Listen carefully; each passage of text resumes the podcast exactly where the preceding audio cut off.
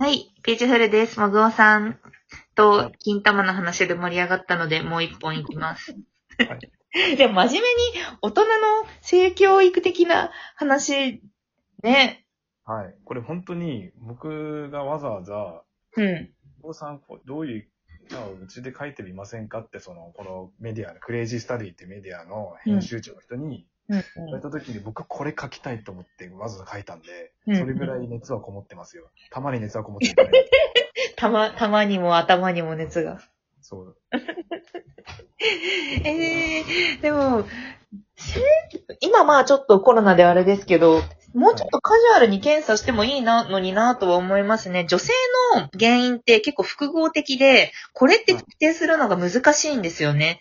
まあ、そうですね。うん僕もそこまで詳しくないですけど。そう、妊娠しないらしい。なんかしないっぽい。なんか不妊の定義が1年間夫婦生活を持っていて妊娠しないことなんですけど、でも、その、原因不明の割合がすごい大きくって、うん、で、まあなんか女性の場合、その、まあ月に1回卵を作ってそれを排卵します。で、そこに向かって精子がちゃんとやってきます。で、受精します。で、また着床？着床子宮内に着床して潜り込んで成長して、みたいな、結構なんかいろんな、あの、ハードルがあって、例えば排卵を、うんはい。排卵をしてもそれを受け止められないかもしれないとか、排卵をうまくできないかもしれないとか、それ以前に卵が成熟しづらいとか、卵の数が少ないとかうん、なんか、ちゃんと排卵していても、その着床するまでの粘液が足りないとか、なんか、いろんなこう原因があって、で、それって結構クリティカルにこの検査をすればこれがわかるっていうもんでもあんまりないんですよね。そうですよね。うん。で、そ男性の場合は、そうそ本当に元気か元気じゃないか、あと形がちゃんとしっかりしてるか、動いてるかの問題なんですよね。う。非形率、直進率みたいなやつが結構しっかり出ますよね。出ますね。で、結構す、僕ね、これ、もう書くって決めてたら全て取っといたんですけど、それかちょっと、そこをね、落とし、見落としてたのがちょっと残念で気はあんまりないんですけど、実際ね、数字も出てて、うんうん。動きも、その、従来普通である数値とほぼ変わらないみたいな、そうやって比べて見れるようになってて、WHO 基準みたいな。うちもあの、夫がやったので、私もね、そのね、紙をね、きっと同じようなやつを見たと思うんですけど、はい。そうなんですよ。直進率がどうとか、奇形率がどうとか、はいあ、でも細かく言ったらその DNA が損傷されてるかどうかとか、まあ実際その受精してどうかみたいな、そこの質の部分に関しては、そこまで細かいわけではないんだけども、でもまあ本当に明らかに精子が少ないとか多いとか、そういうのは結構すぐわかりますよね、それ検査で。そうすね。わかります。で、やっぱ、制作静脈瘤で不妊症になる人は、その奇形率が高いらしいです。へー。精子の、その、形がおかしかったりとか、動きが悪かったりっていうのが、量はそんなみたいですね。その量っていうよりは、うんその多分その、受精、その卵子までたどり着くエネルギーが足りないみたいな、うんうんそういうことが多くなっちゃうらしいです。それでなかなか、子作りしてても、うん妊娠しないっていうことが起きるらしいですね。うん、なんか、私もその、2018年の夏に妊娠が分かったんですけど、まあ、でも、正直すごく手こずったタイプではないんですけど、でも私が結構、その、結果が出ないブラックボックスに対して挑むみたいなやつが結構苦手で、性格的に。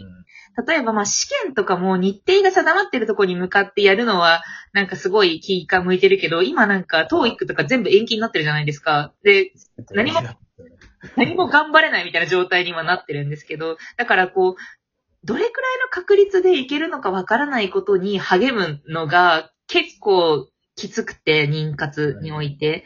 だから、まあなんか自分の体も向こうの体も検査して、で、これくらいできなかったらこの治療に挑むみたいな、そういうなんかマイルストーンを置いて、あの、目標を達成したいなっていうふうに思ってたんですよね。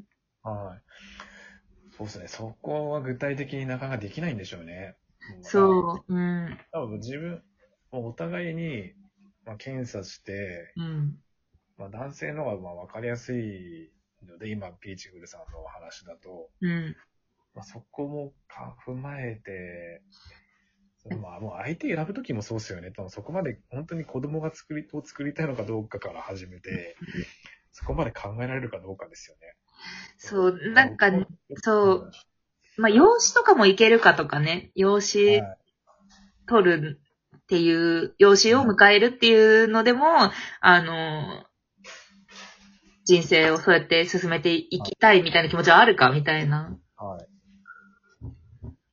結構そこ話しました。なんかうん、子供は育てたい人生経験としてもそうだし、まあなんか育ててみたいという気持ちがあるので、まあ、でもそこの実施である必要っていうのはそこまで私は感じてはいなくって、で、まあもし、で、まあそれよりも、その結婚したい相手と結婚できるっていう方がまあ優先度は高いので、うん。まあなんか結婚後に検査はしたんだけれども、でも子供を持ちたいでその手段として不妊治療は、あの、高度なものまでやりたいとか、なんか、はい。でそれでもダメだったら、期限区切ってダメだったら、あの、養子縁組も考えてるみたいなことを最初に話しましたね。なるほど。うん、検査しろ、検査しろって言ってて、ちょっとなんか誤解してほしくないのが、できないって分かったら終わりってわけじゃないんですよね。うん。そうですね。そこから治療していきたいとか、うん。どう考えるかですもんね、その先。それを分かるために検査しますから。そうそう、そうなんですよね。え、独身男性にも検査してほしいな、私は。なんかちょっと呼びかけましょう。検査しようって。そうですね。僕にもっと拡散する力があれば。でも実際他のライターさんもこのきこの病気のことを書いてたんですよ。で、うん夫婦で検査しに行って、実際のプロに、プロの専門家に聞いてくるってやつ、うん、うん。あ先にあげら、あげたんで、その人が。うん、う急いん。でこれあげて、ちょうどん、その、手術する前の、あの、病気の説明の別のメディアで書いたやつが、ちょ、あの後に体験談が出たっていう、結構、うん合わせて読むと読みやすいパターンになっちゃう。そ うなるほどね。そうっすね。でも、結構お金かかるんで、僕がやった手術の方法も、これ、鼠径部により近いので、顕微鏡を使ってやるんで、保険の対象外だったんですよね。あ、大障害なんですね。